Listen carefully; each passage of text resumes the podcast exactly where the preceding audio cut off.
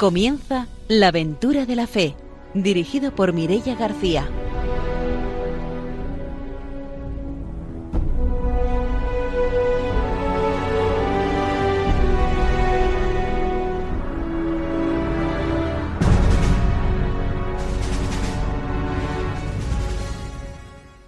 Buenas noches desde Radio María. Empezamos un nuevo programa de la aventura de la fe y esperamos que en este rato que les vamos a acompañar pues podamos hacerles un poco más llevadero este confinamiento en el que estamos viviendo todos.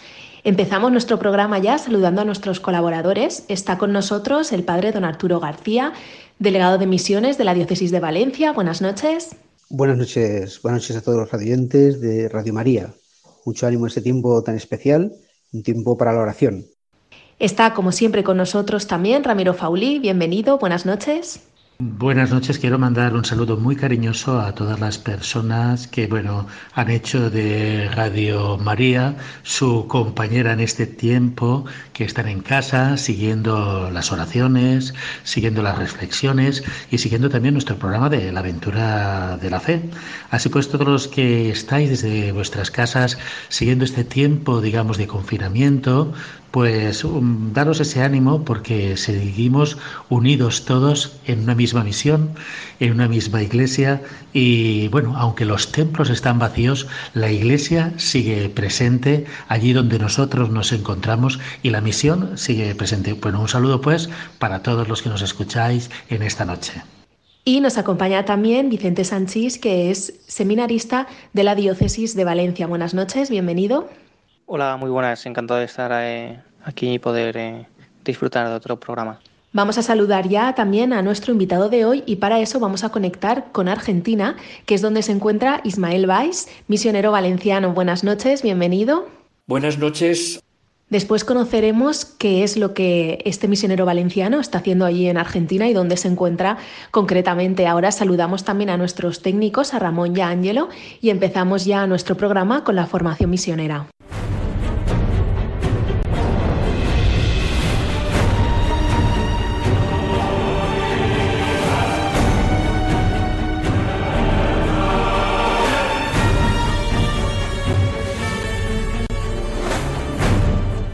El padre Arturo García nos está en la formación misionera. En efecto, Mireya, continuamos con esta encíclica realmente profética. Como ustedes juzgarán, que el Papa Pablo, San Pablo VI eh, firmó el año 1975 y vamos al número 56, los que no practican.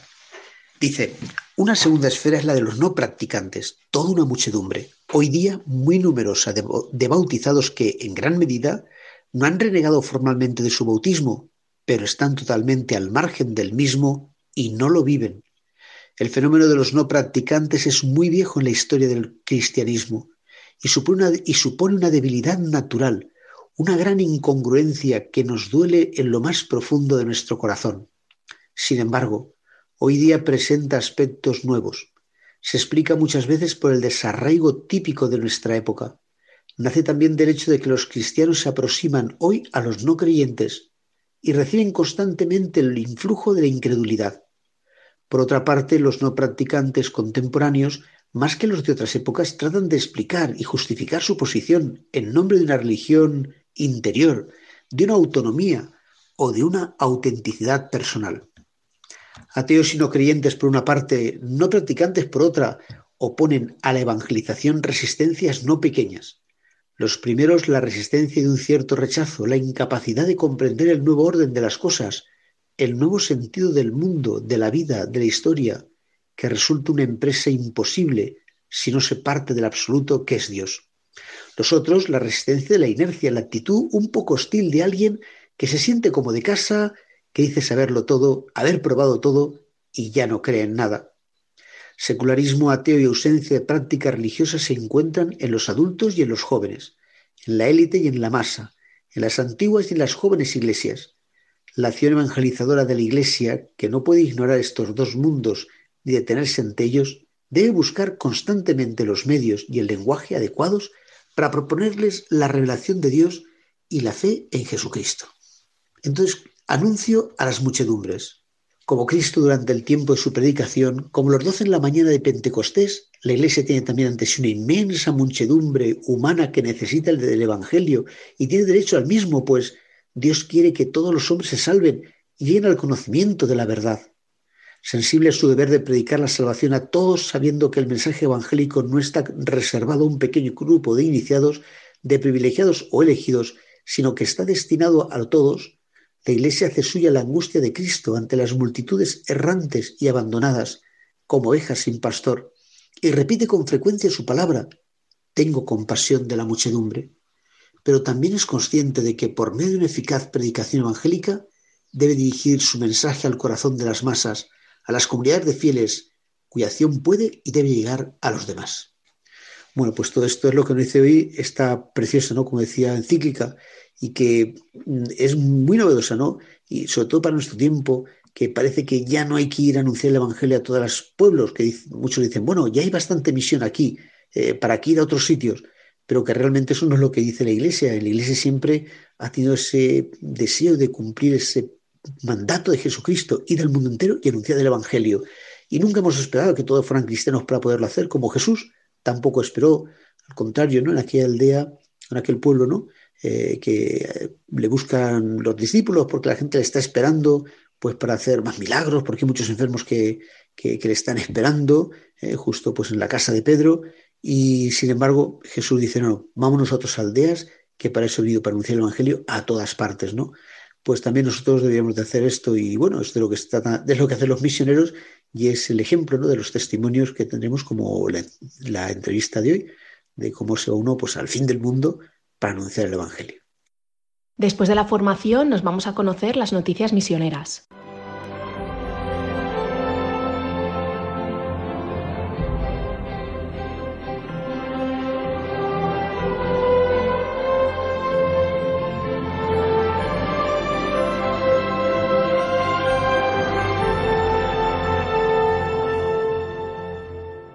Ramiro Fauli nos trae, como siempre, las noticias misioneras. Inundaciones en el este del Congo. Así pues, las semanas pasadas se han realizado varias intervenciones, principalmente por instituciones de la Iglesia y la declaración de la Conferencia Episcopal del Congo, que ha dicho que en este momento en que estamos preocupados por la pandemia del COVID-19, es con gran pesar que recibimos la noticia del desastre de nuestros hermanos que están sufriendo estas lluvias torrenciales en estas provincias del sur del Congo. Así pues, ya se ha cobrado más de 30 vidas y todavía se siguen recuperando cadáveres. Esta desgracia se suma al sufrimiento de las poblaciones ya empobrecidas y traumatizadas por la nociva situación de inseguridad social que prevalece en toda la zona. La provincia de Kivu Sur también acoge 50.000 personas refugiadas de Burundi, del medio millón que se calcula que hay en el Congo. La Iglesia, pues, en esta zona está interviniendo en esta población más desasistida. Leptospirosis en un asentamiento amazónico, sí, con esta palabra tan rara en estos tiempos de coronavirus, ahora hay otras enfermedades como esta, tan rara, que está asolando hacia la zona del río Urubamba, al este de Perú. Así pues, en este asentamiento de Kirigeti, al lado del río Urubamba, ya se ha cobrado varias vidas. Este asentamiento donde está implantada una misión de los dominicos y donde están realizando una labor de promoción, de integración total de la población indígena en esta reserva y también, sobre todo, de evangelización. Han levantado su voz para que las autoridades tomen parte en este asunto, ya que consideran que se está cobrando varias muertes en la última semana. Los misioneros están pidiendo, pues, la intervención del Gobierno en un plan de acción concertado para prevenir y controlar este daño que está asolando a la población en este tiempo en que la coyuntura y la disposición del Estado peruano está muy condicionada por la relación de emergencia establecida por la prevención del COVID-19. Así pues, tras una pandemia, también hay que aportar la situación en algunas misiones de otras situaciones más locales a lo cual se suma una situación que los misioneros tienen que hacer frente en condiciones muy precarias. Y dentro de esta sección de noticias abrimos un apartado especial en el que En cada programa intentaremos eh, contactar con algún lugar del mundo donde hay misioneros para que nos cuenten cómo se están viviendo en esos países, en esos de, lugares de misión donde ellos se encuentran, cómo está viviendo la gente esta crisis del coronavirus. Hoy nos vamos a ir hasta Mozambique. Ahí está la misionera valenciana María Gómez Lechón, que es hija de la Caridad y que vive en Nacala, concretamente en el barrio de Ontupaya. Esta localidad está en el norte del país, en el norte de Mozambique. Allí vive en la comunidad de hermanas de hijas de la Caridad, Rosalía Rendú, eh, junto a cuatro hermanas más. Vamos a escucharla a la hermana María, a ver cómo nos cuenta eh, que se está viviendo allí esta situación del coronavirus. Hola a todos los oyentes de la aventura de la fe. Soy María Gómez Lechón, hija de la Caridad de San Vicente de Paul y me encuentro en Nacala, Mozambique, en el norte del país.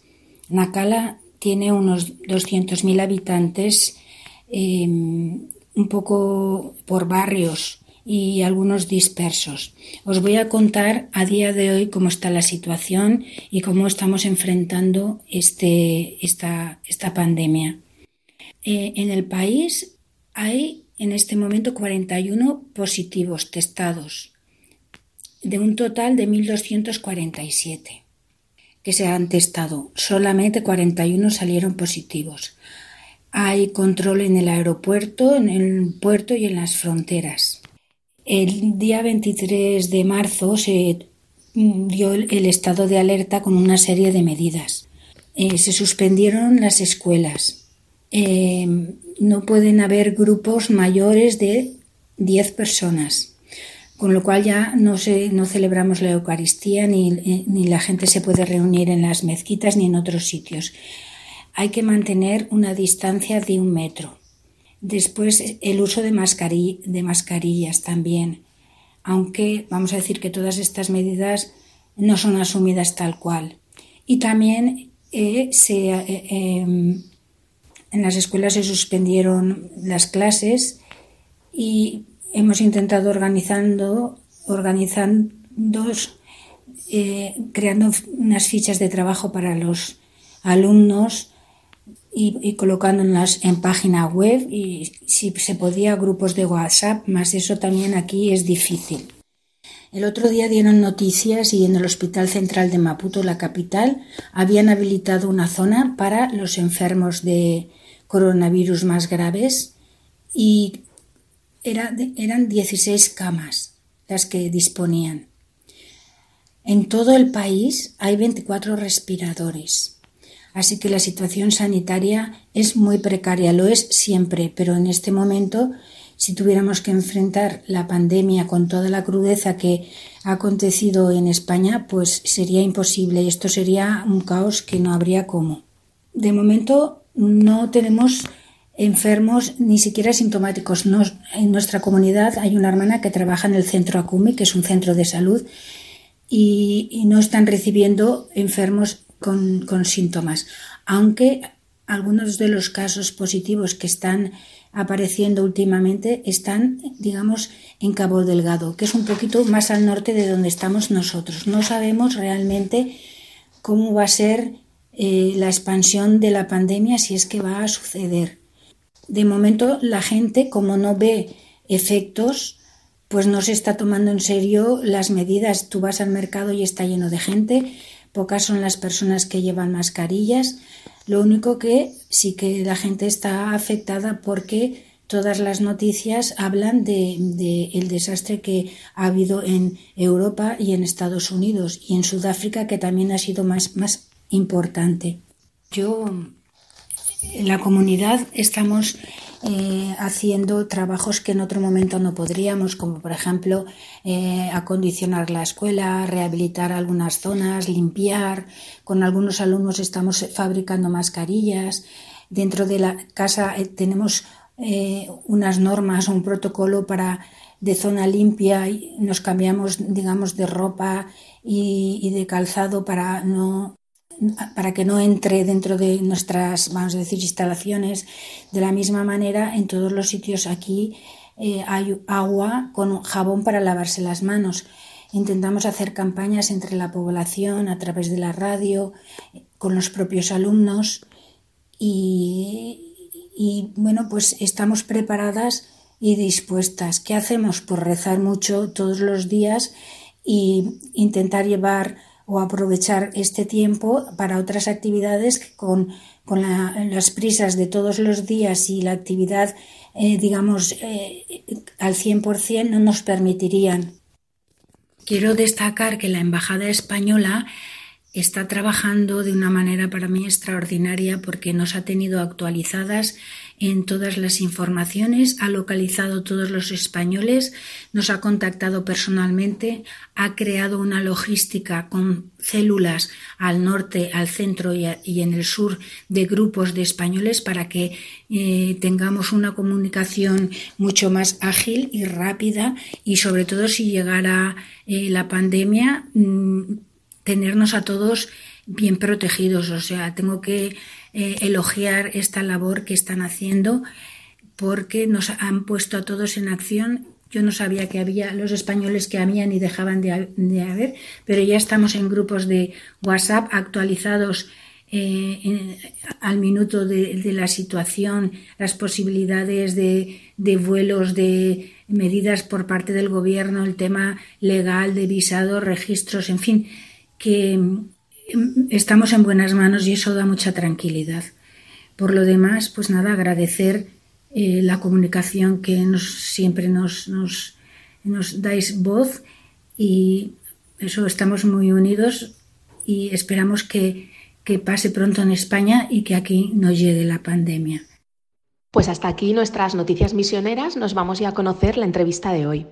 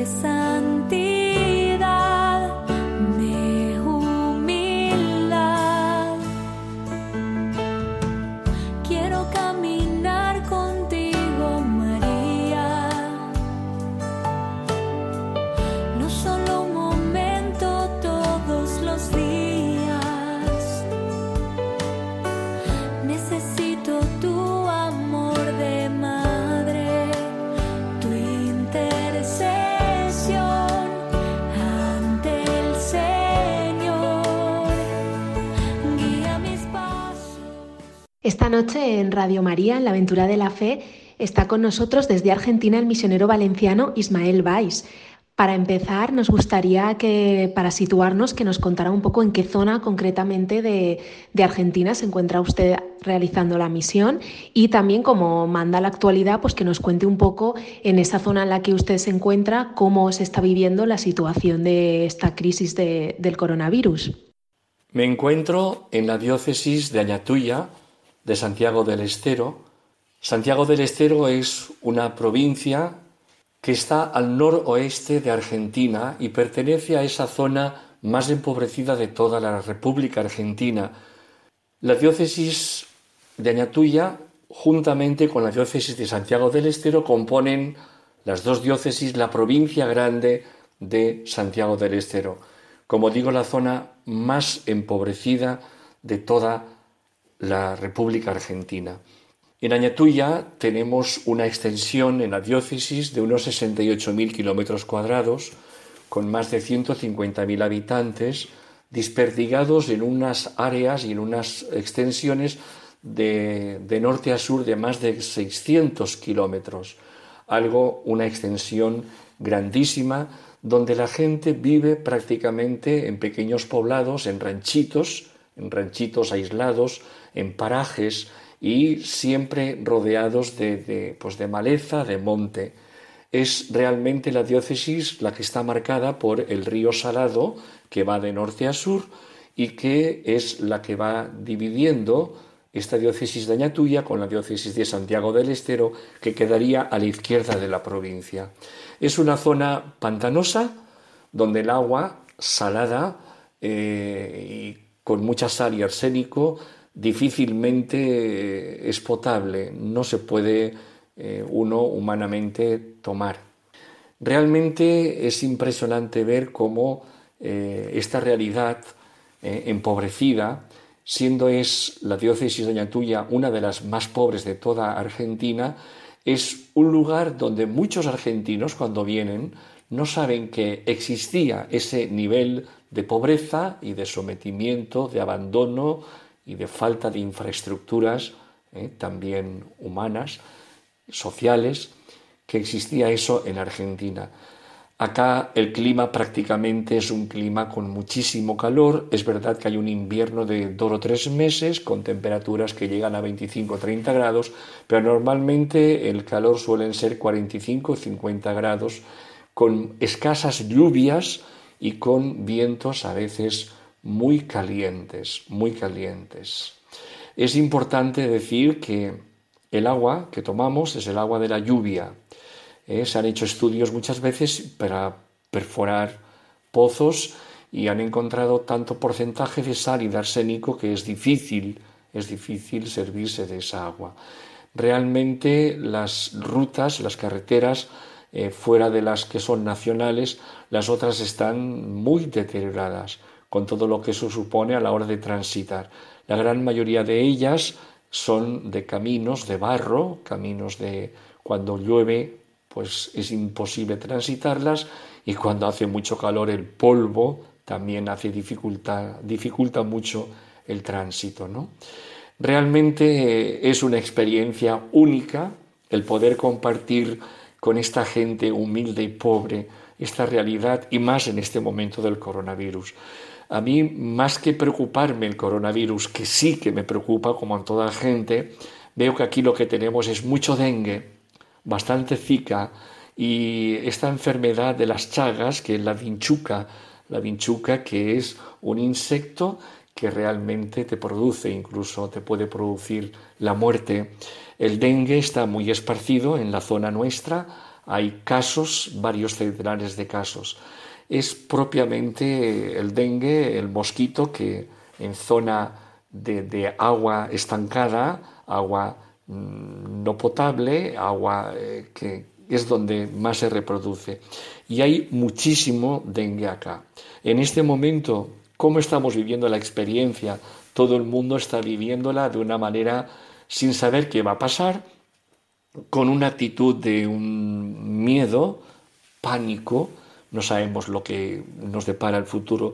Y acá los más pobres lo que han hecho no solamente es imitar todo lo que nos manda el gobierno y también el gobernador a nivel de provincia, sino que a nivel local hay unas normas muy estrictas. Se han cerrado las ciudades, ¿eh? han puesto montones de, tierra y barro ¿eh? y ladrillos ¿eh? para que no pueda nadie salir ni entrar de las ciudades solamente por un lugar muy controlado por la policía donde te piden realmente un salvaconducto para poder circular solamente pues para ir a la farmacia o solamente para ir a comprar.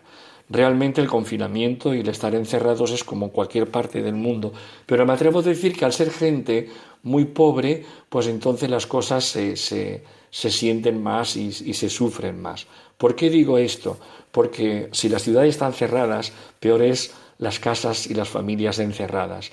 En unas habitaciones, unas piezas que a veces son de un 4x4, donde dentro de ese de ese lugar tienen ellos eh, el lugar de cocinar y al mismo tiempo de comer, de estar, y luego tienen en un habitáculo al lado, en la piecita al lado, el lugar donde uno puede dormir. No son casas en nuestro sentido como las entendemos ahí en, en Valencia o en Europa, ¿no? Sino que son realmente ranchitos donde la gente pues está hacinada y que vive prácticamente en una pobreza bastante miserable. El problema que yo veo acá, desde mi situación, llevo casi cuatro años, es que no hay una infraestructura sanitaria. Eh, el hospital uno entra y realmente se da cuenta de que, de que no hay ni medios ni personas que puedan realmente atender y que puedan hacer frente a esto. Realmente es una situación que hay que vivirla para entender y para verla. ¿no? Creo que es muy bonito decir que también es cierto que la Iglesia está presente, aceptando todas las normas que por parte del gobierno nos son dadas y por parte del gobernador y por parte de la misma intendencia eh, aceptamos, pero que es un momento realmente difícil. Un momento difícil, las iglesias están cerradas y la gente tiene que conformarse, así ha sido la Semana Santa, en seguirla a través de los medios de comunicación. El Internet es muy flojo. Como anécdota, yo los tres primeros meses estuve prácticamente todos los días insistiendo y buscando para que nos pusieran en Internet, en la posibilidad de tener un mega o dos megas y después de tres meses conseguimos que funcione. A veces va, a veces no va, a veces la señal se te va, no siempre tenemos luz. ¿eh? Y claro, el tema de la luz y el tema del agua, el agua tenemos que, que buscarla, conseguirla y pagarla, por supuesto, para poder tomar, ¿eh? para poder tomar. Eh, la ciudad no tiene alcantarillado, la ciudad no tiene desagües y entonces es una ciudad prácticamente que se ha ido asentando gente que viene del campo. Esta es la zona de las ciudades más importantes, como pueden ser Añatuya, como puede ser Quimilí, o como pueden ser algunos departamentos más de esta zona de, de la diócesis.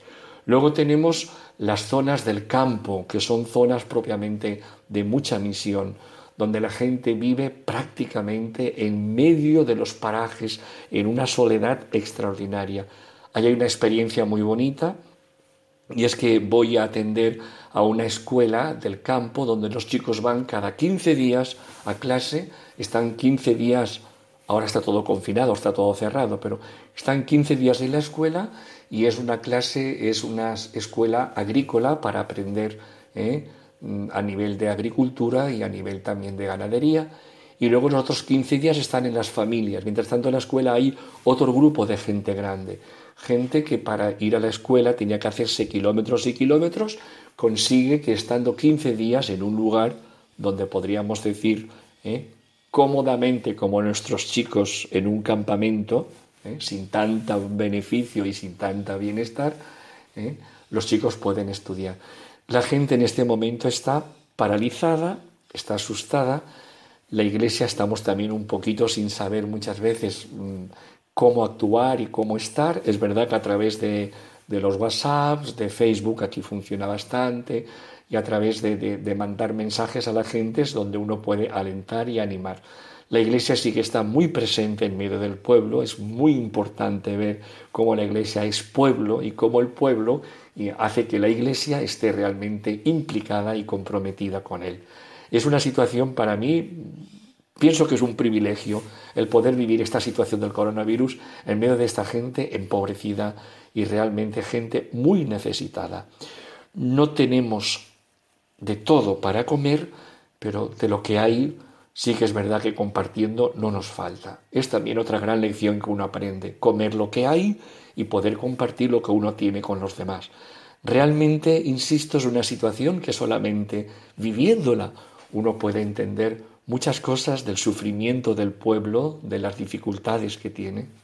Realmente es un lugar que cuando uno entra descubre que es otro mundo. Hay un detalle hermoso y fue que cuando al principio asistí a los cementerios, al cementerio de la ciudad, para rezar los responsos y tal, que aquí es costumbre, una de las fotos que, tuve allí y la mandé parecía que fuera la Segunda Guerra Mundial después de haber pasado un bombardeo.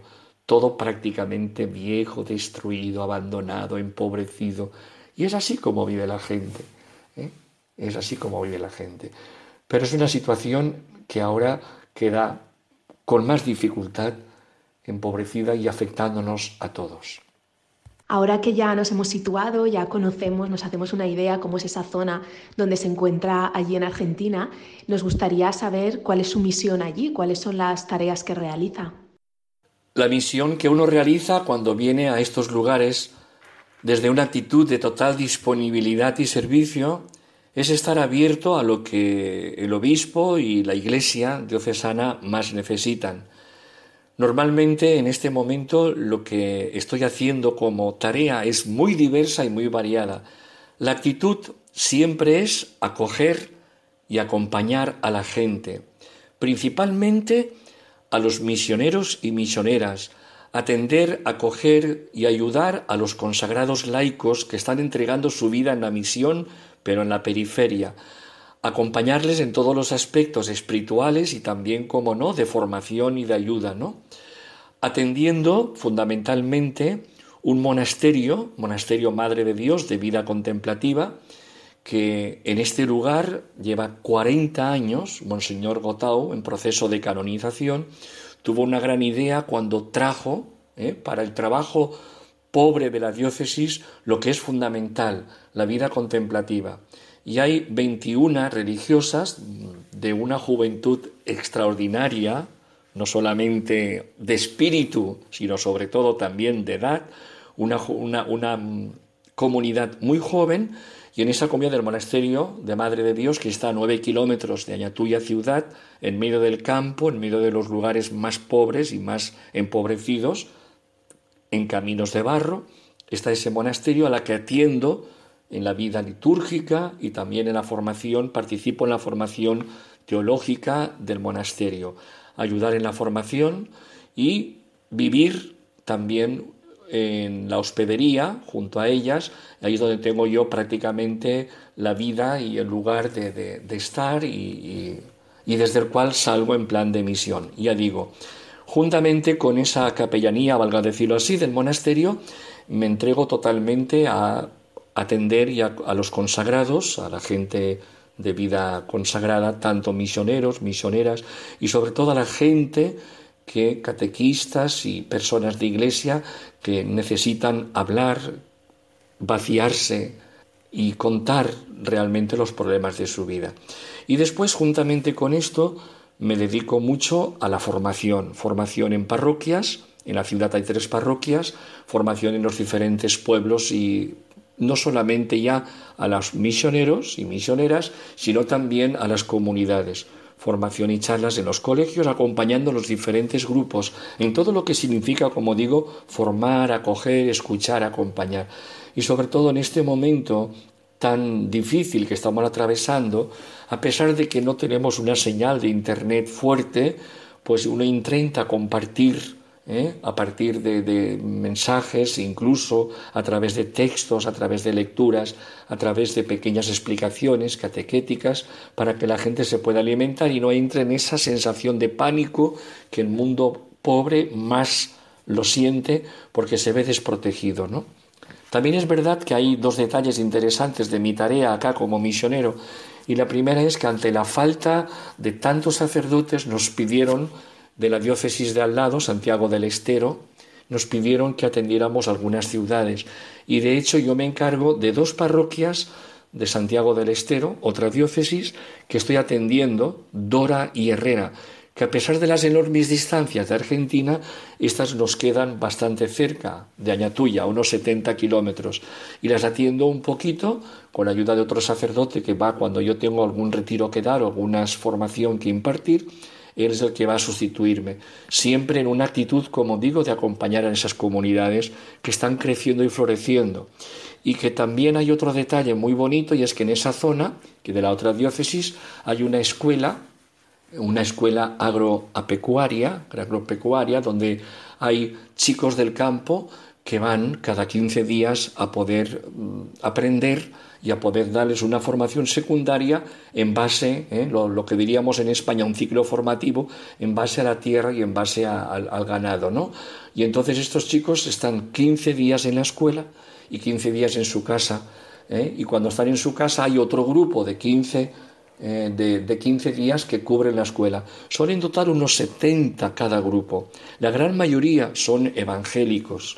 Y es bonito ver cómo me pidieron la ayuda y la presencia del sacerdote para acompañar. Y una vez cada 15 días voy al grupo que corresponde y estoy con ellos en la tarde, celebrando la Eucaristía, compartiendo la palabra, atendiéndoles. Y es muy bonito una presencia de iglesia ecuménica en medio de una gente donde realmente la gente tiene hambre de saber y de conocer. Y hay un gran respeto por el sacerdote y por el Padre. Y claro, esos dos detalles, ¿no? El detalle mismo de atender a parroquias fuera de la diócesis porque hay tanta necesidad de sacerdotes y después atender también en zonas de campo donde realmente no llega, no llega prácticamente nadie porque son zonas muy separadas y son escuelas que están haciendo una opción. Y de cara a esas escuelas estamos buscando también ayudar para que los chicos puedan ser becados y no puedan dejar de ir a la escuela simplemente por no tener los 500 pesos que, de plata de, que, les pide la escuela. Estamos también ejerciendo ahí todo un trabajo de ayuda ¿eh? con estos. Es una tarea totalmente a lo que va saliendo con la responsabilidad de ser pues acompañante de la Iglesia en este momento de la vida. Y puedo decir realmente que uno es mucho más lo que recibe que lo que puede dar, porque los pobres te evangelizan. La manera de ellos vivir, hambrear a Dios, la manera de buscar, la manera de, de sentirse realmente cristiano, para mí es la mejor clase de teología que uno puede recibir, es el contagio, el testimonio. ¿no? Y después en esta situación, más todavía, porque ves las dificultades y las necesidades que está pasando. Digo, no hay hambre, pero no comemos de lo que realmente igual necesitamos. Hay carencia de alimentos y hay carencia realmente de lo que es básico. Y esta es la realidad y pienso que es para mí una gran alegría el poder decir, el compartir este momento de la pandemia en medio de este pueblo que me edifica y lo que es más importante, da sentido a mi vocación misionera. Nos vamos a hacer una pausa, volvemos enseguida para seguir conociendo el testimonio del Padre Ismael. Yo he visto el dolor acercarse a mí, causarme heridas, golpearme así, y hasta llegué a preguntarme, ¿dónde estabas tú? He hecho preguntas en mi aflicción, buscando respuestas sin contestación, y hasta dudé por instantes de tu compasión. Y aprendí que en la vida todo tiene un sentido. Y descubrí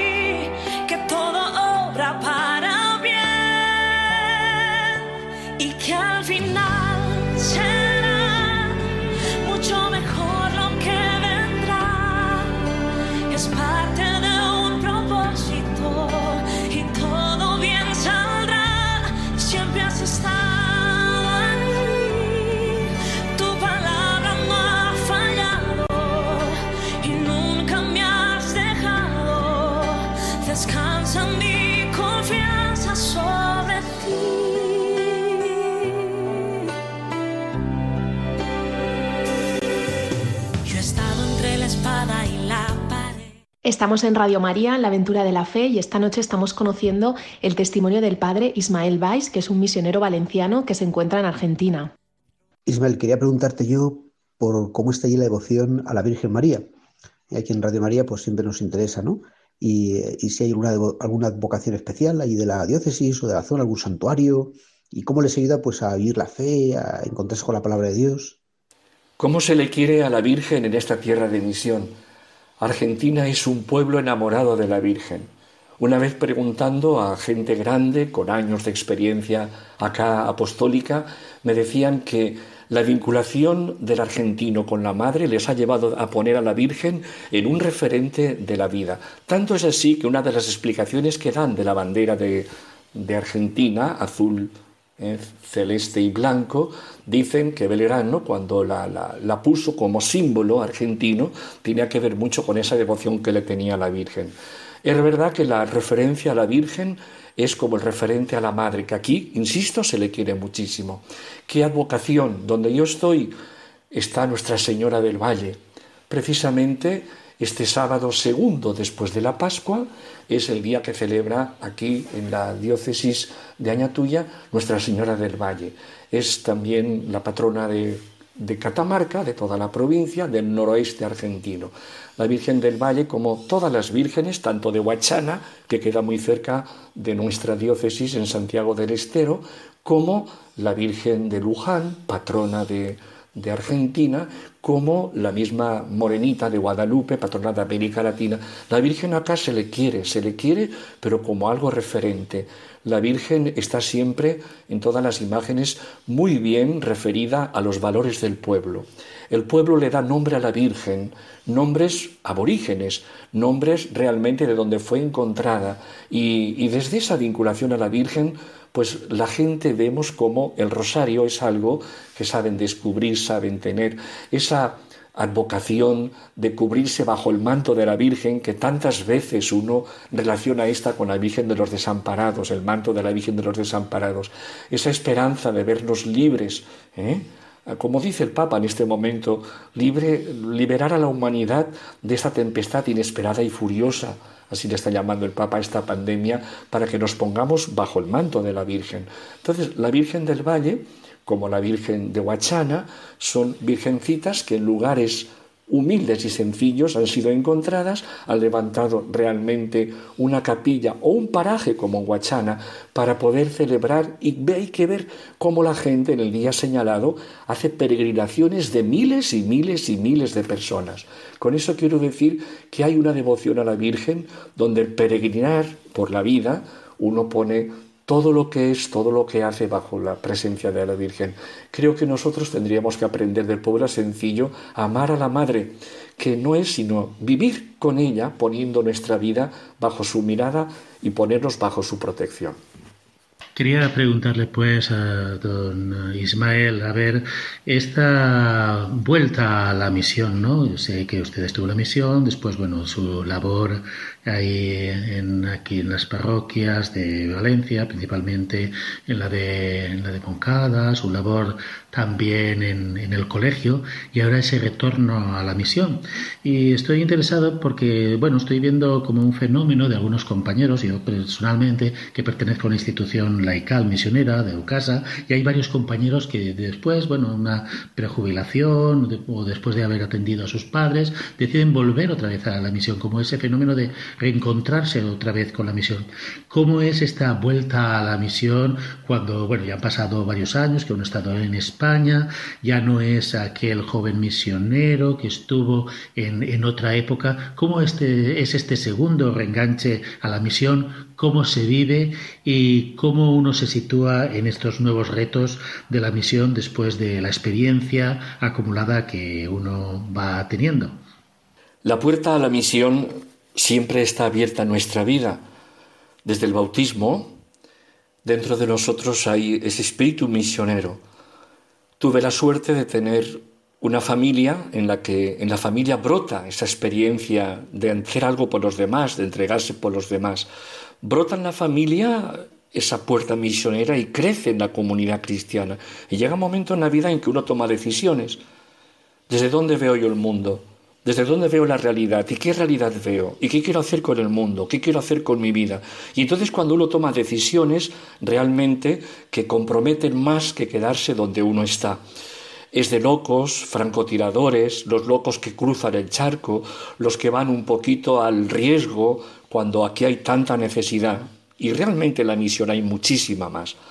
Yo tengo que dar gracias a Dios por tres momentos en mi vida misioneros. El primer momento a los tres años de sacerdocio, después de pasar por el seminario menor como formador, fui a Angola en plena guerra y en pleno comunismo, una experiencia única. Era aquel joven soñador que quería enfrentar una situación nueva y difícil y me encontré con una ayuda tremenda por parte de misioneros y misioneras y donde iniciamos un seminario, un seminario menor del cual salieron sacerdotes bien, bien atendidos y bien acompañados.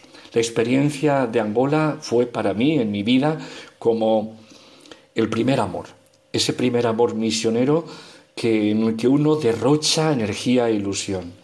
Después volví, como no, a, a España y estuve en Valencia, en la parroquia universitaria y en un barrio necesitado y entonces ahí uno también pudo empezar a descubrir otro sentido a su vida. Ante llamado de San Juan Pablo II de que hacía falta sacerdotes españoles misioneros en Cuba, quedé disponible para ir a Cuba. Y en Cuba estuve seis años que fue otra experiencia. Si África fue el primer amor, la naturaleza, Cuba fue para mí la historia. Una historia con un comunismo castrista vivo, eficiente, muy, muy opresor y donde uno tuvo que sacar ahí toda la fuerza de un espíritu profético que llevamos dentro, tratando de estar, de acompañar, de ayudar a este pueblo tan sometido y tan castigado como es Cuba.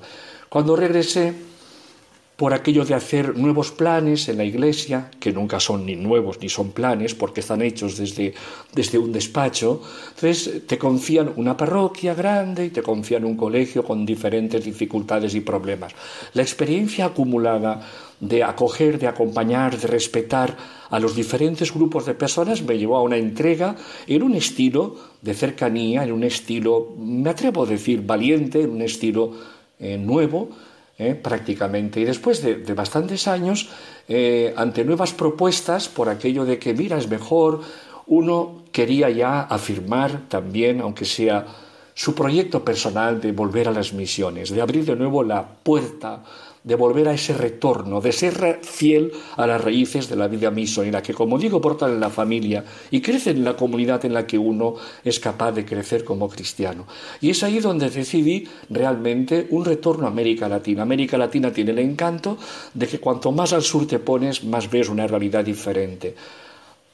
Cuba fue la historia y Argentina está siendo una historia nueva para mí. Es verdad que el trabajo de los años, de los, de los primeros años, un trabajo de pasión, de entrega, de actividad, no es el de ahora, pero ahora hay una serenidad, ahora hay un equilibrio, ahora hay un acompañamiento, ahora un volver a, a esa raíz de fidelidad al Evangelio, donde uno puede darse cuenta de que otra iglesia es posible viviendo acá el Evangelio con el pueblo y viviendo acá la situación concreta que estamos viviendo, uno se da cuenta de que todo lo que dice el Papa de esa iglesia en salida, de esa iglesia samaritana, de esa iglesia de la periferia, uno aquí lo palpa la realidad de la gente.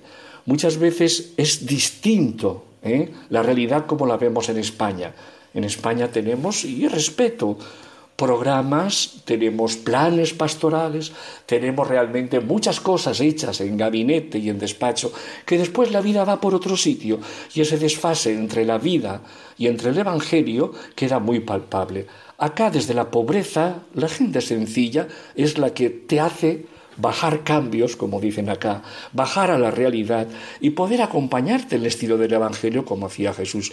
Por eso, ¿cómo es la vuelta a la misión? Es una vuelta a la raíz de la fidelidad. Es una vuelta al Evangelio, es una vuelta a nuevos retos. Es verdad que las fuerzas físicas no son las de antes, pero sí las fuerzas del Espíritu y las fuerzas de, de vivir el Evangelio en esta realidad de hoy. Otra iglesia es posible, donde la dignidad y la libertad son para mí fundamentales. Ayudar a la gente a restaurar esas dignidades que los contextos sociales, políticos y eclesiásticos arrebatan y devolver esa dignidad que viene por ser hijo de Dios desde el Evangelio. Y después ya uno cuando está acá entiende que eso del desierto, la profecía y la periferia que el Papa tanto dice es una realidad tan del día a día en este sur de América que uno no puede dar más que dar gracias a Dios por esta realidad de volver. No es sino apagar ese gusanillo que queda prendido dentro y que yo creo que como cristiano tiene que acompañar toda nuestra vida. Qué hermoso es que vivir este acontecimiento que estamos viviendo de la pandemia en esta realidad es una misión más dentro de la misión, donde uno experimenta que el compartir con el pueblo la pobreza, ¿eh? Desde lo que tiene, desde lo que es, desde lo que vive, no es una teoría, sino que es realmente el día a día de nuestra vida. Por eso yo invitaría incluso a mirarnos por dentro y descubrir ese espíritu misionero que todos desde el bautismo llevamos dentro y que tenemos que saber revertirlo en una actitud de decir, ¿qué hago yo por la realidad? ¿Desde dónde veo la realidad? ¿Qué quiero hacer yo por el mundo? ¿Qué quiero hacer de mi vida y de mi entrega por el Evangelio? Bueno, padre, a mí me gustaría preguntarle acerca de, pues, bueno, ha comentado que las vocaciones al sacerdocio son escasas, ¿no? Allí en, en los territorios de misión. Y bueno, pues mm, un poco cuál es, cuál es un poco la, la, la dinámica formativa un poco que tienen los seminarios allí, ¿no? Porque me imagino que también pues la formación es, es, pues, es muy concreta, ¿no? Muy, bueno, pues eso, eh, muy pastoral, pero destinado también a, a, ir en misión, ¿no? Y luego, pues también, eh, pues, eh, que, cómo, cómo funcionan un poco los seminarios allí, ¿no? Si, bueno, pues quizás eh, eh, tienen los estudios teológicos eh, unos años y luego se van de pastoral a otras diócesis de bueno otras diócesis de misión o a otros otros territorios de misión o, directamente es más pastoral y luego ya estudian teología o bueno un poco que nos comentas un poco la vida así de los seminaristas y del seminario acá en la diócesis de Añatuya no tenemos un seminario diocesano, no tenemos un lugar donde los chicos pueden formarse para la vocación sacerdotal. Entonces, ¿cómo funcionamos? ¿Cómo trabajamos este tema? Cuando algún chico de las parroquias o de los grupos juveniles eh, vemos que tiene una cierta inquietud sacerdotal, hay un sacerdote joven que les hace un acompañamiento bastante concreto y bastante seguido hasta que puede ser introducido en el propedéutico en un seminario interdiocesano que tenemos en lo que sería la archidiócesis, que es Tucumán. En Tucumán eh, tenemos nosotros el seminario donde hay varias diócesis. ¿eh? Y es importante ver interesante cómo los chicos se forman eh, en, medio de otra gente de diferentes diócesis con toda la riqueza que implica la diversidad. ¿no? Entonces, en este momento tenemos dos seminaristas solamente y uno que iba a entrar al seminario entró, pero el día siguiente prácticamente con todo esto de la pandemia los mm, hicieron regresar para casa, ¿no? ¿Cómo funcionan los seminarios acá? Pues el seminario de Tucumán es un seminario bastante abierto, con una cierta formación seria, tiene cuatro años de filosofía, de los cuales cuatro años se hacen en tres propiamente, los dos últimos se hacen en uno, después hay cuatro seminarios de cuatro cursos de teología y ya en el tercero de filosofía los chicos salen los fines de semana a las parroquias, como hacemos ahí en Valencia, ¿no?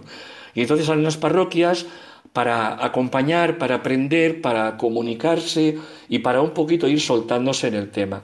La línea de la formación, pues hay que decirlo sinceramente, es una línea más de la escolástica, en la línea de Santo Tomás, no es una línea, diríamos, súper abierta, aunque en Argentina hay todos los gustos y todos los sabores, desde una ortodoxia súper extrema hasta una actitud mucho más liberal y mucho más profética, como los curas de las villas, como realmente gente en una opción muy preferencial en la periferia y por los pobres.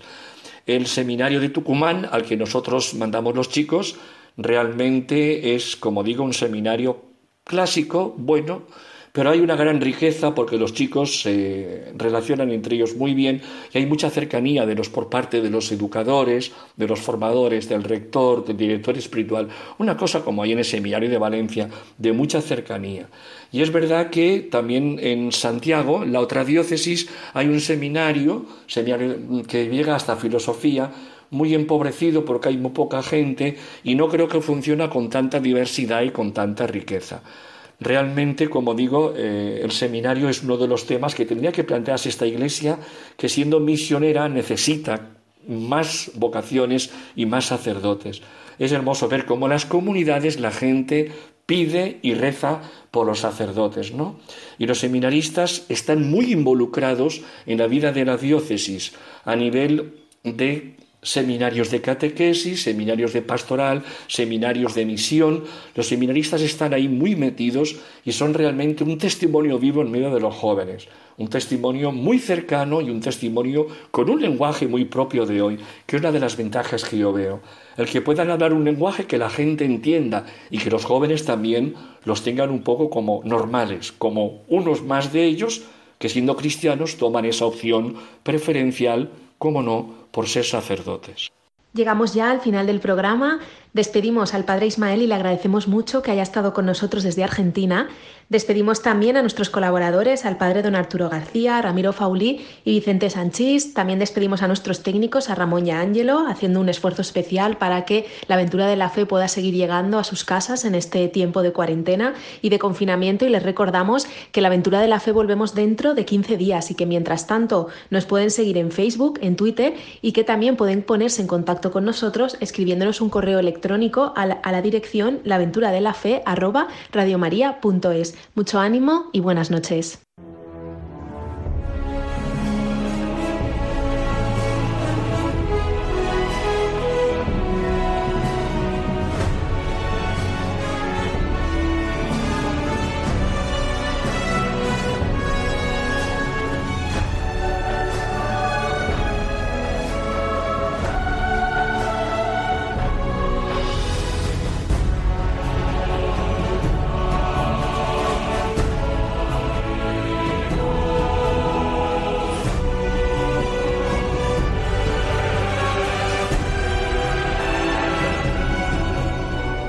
Han escuchado en Radio María La Aventura de la Fe, dirigido por Mirella García.